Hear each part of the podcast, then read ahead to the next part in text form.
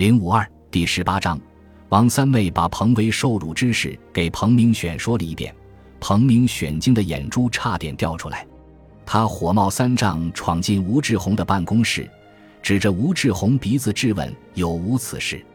吴志红居然并不否认，只是佯装愧疚地说那天纯属酒后失态，之所以对彭威不礼貌，是因为内心太喜欢。彭明选哪里听得了这种解释，霍地站起来。狠狠地抽了吴志红一记耳光，吴志红自知理亏，也不敢还手，只是捂着脸冷冷地笑着。彭明选理都没理他，摔门就出去了。王三妹没想到彭明选真会动手打吴志红，这样一来，夫妻二人心知肚明，已无法在茂田宏达公司继续上班。王三妹数落彭明选，真不该如此冲动。现在一下子两人都丢了工作。彭明选斥责王三妹这种想法软骨头，说打这个畜生一耳光都是轻的。夫妻二人意见不一，各自睡去无话。躺在床上，彭明选睡不着觉，回想起这两三年来的经历，很是感慨。自从第一次诚惶诚恐地参加吴志红组织的那次饭局，到后来当上工段长，再到自己下海在茂田宏达公司当上车间主任。原本他以为是自己的本事，现在才知道是用女儿的委屈换来的，顿感羞愧难当。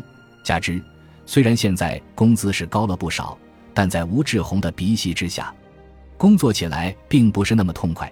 特别是自己还违心的从滨机场给茂田挖了十多个骨干技术人员，想想这时就觉得对不起养育了自己的滨江机车厂，更觉得对不起女儿彭威。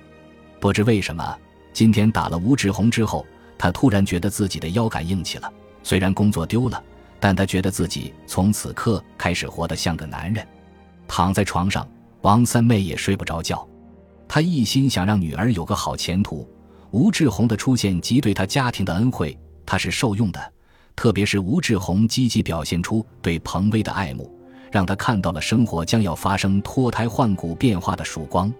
他认为自己是有眼光的。当初坚决反对彭威和杨浪在一起，现在果然就应验了。杨浪混着混着混进了监狱。应该说，吴志红与彭威是绝配，只是这个吴志红毛手毛脚的太急躁。本来两情相悦的事，怎么能用强呢？甚至他觉得女儿彭威是有些矫情了。作为女人，这种事情迟早是要发生的，真没必要这么做贞洁烈女。不过，如果当时吴志红得逞了，可能还是好事，女儿也许就死心塌地跟了他吴志红。可惜呀，可惜！乱七八糟的胡乱想了一夜，到后来他也只能认命。他认为自己和彭威都没有享福的命。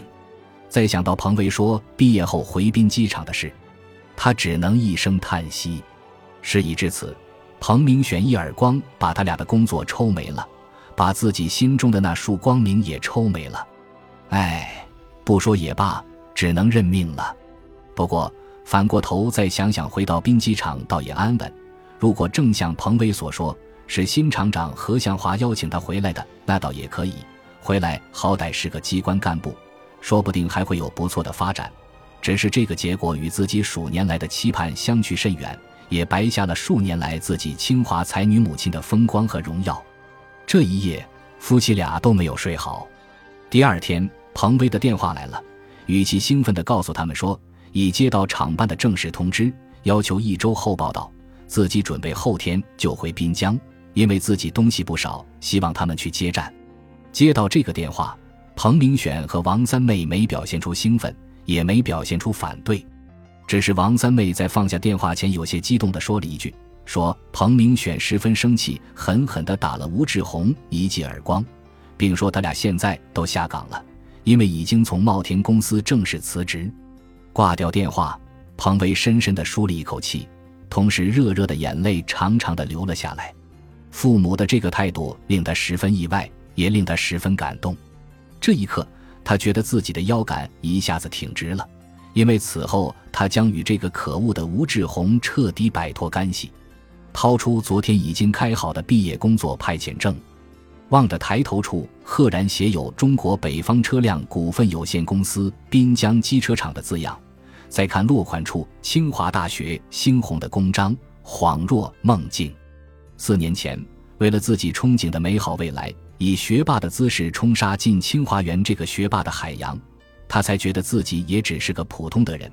四年后，经过水木清华的浸润和美国留学的经历，他渐渐明白，一个人的来路和去路密切相关。正如宋飞说的那样，在兵机场长大的孩子都会眷恋机车厂那片土地，因为大家的魂和根都在那里。初进清华园的那刻。高傲的他绝不会想到，四年后还会回到兵机场工作。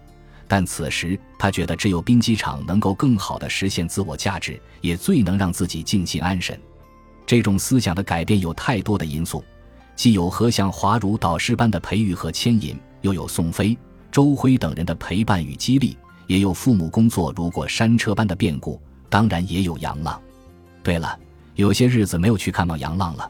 虽然他俩一两个月会通上一封信，杨浪在简短的信中谈及最多的是自己在监狱里的改造，彭威谈的最多的是对他真诚的鼓励。想到杨浪，彭威便蓦然想起清华校园情人坡旁那两排傻傻又孤独的路灯，想起位于魏公村居民区地下室那个凌乱又逼仄的地宫大厦，想起他后来租住在北五环清河的那个单间。还有三里屯那个名为“简单日子”的浪漫酒吧。杨浪出事前是回滨江开演唱会的，自然也没有向这些地方好好告别。三天后，自己将与北京这座城市告别。他决定在内心带着杨浪一起，好好的向这些曾经的过往辞别。接下来两天，除了与同学吃了两顿散伙饭外，他把主要的时间都给了以上的几个地方：静静地、慢慢地。心情复杂的向这些地方作别，时光流转，物是人非。彭威作为主人公之一，不断的努力回忆着剧本的一个个情节，又像游离于物事之外的旁人，沉静的笑看世间的花开花落和阴晴圆缺。一路走过，彭威最深的感悟是：心有多宽，路有多远。活在当下，不负此生，不负我心。一周后，彭威与周辉正式到滨江机车厂报道。李云娟因身体不适，请了一天假。何向华亲自接见了彭威和周辉，对他们的正式入职表示了真诚的欢迎和感谢。彭威被安排在设计室工作，周辉则被安排在了销售处。何向华是个细心的人。两名年轻人报道的这天，他做了两件事：一件是带着彭威和周辉一起去看守所探视了杨浪；另一件就是主动登门。对彭明选和王三妹说了感谢的话，感谢他们同意彭威下嫁滨机场，并描绘了滨机场的美好前景。夫妻二人顿觉脸上有光，心中也宽慰了不少。这么快去看杨浪，是彭威始料未及的。他还没有来得及把自己回滨机场的事告诉他。不过这又有什么关系呢？自己回机车厂有他的因素，但又不全是为了他。告诉或迟或早又有什么分别？杨浪由于加班加点，忙于技术革新铝镍合金刀头的事，又加上在监狱里生活条件自然不如家里舒服自在，看上去消瘦又憔悴。周辉是第一个与杨浪讲话的，他简明地介绍了何向华是新任滨江机车厂厂长的情况，又告知自己和彭威已大学毕业，正式入职滨机厂。何向华则沉稳又关切地告诉杨浪：“人都有下雨天没带伞的时候，只有在暴风雨里边经历过，才会看见不一样的彩虹。跌倒了不可怕，要勇敢地站起来，好好表现，争取减刑。欢迎他出来后回厂里工作。”这句话听得杨浪差点流泪。彭威从周辉手里接过话筒，眼眶含泪看着杨浪，两人四目相对，都是欲言又止。周辉和何向华相视一眼，会意的转身走到了会见室的门外。你为什么要回机车厂？杨浪不解地问彭威，目光灼灼。何叔叔说机车厂前景很好，完全可以发挥我所学专长，我就回来了。你怎么样？彭威故作轻松地回道。杨浪一听这话，表情变得自然了不少，也略显轻松地笑着回道：“挺好。”天天在工厂劳动，就好像回到了机车厂一样。彭威盯着他的眼睛，关切地问：“那你出去以后怎么打算？真的就放弃做音乐了？”杨浪眼里的笑意冷却了，说：“不是我要放弃做音乐，大概是音乐把我放弃了。那几年就像一场梦。”彭威盯着杨浪，认真地说：“我在信中也提过，其实，如果你以后回机车厂工作也挺好的。我觉得你在机械加工上的天赋不比音乐方面差。”你照样可以大有作为，杨浪不置可否地说：“也许吧，我不想说这就是命，我不信命。不过能清醒的认识自己也是好的。”感谢您的收听，喜欢别忘了订阅加关注，主页有更多精彩内容。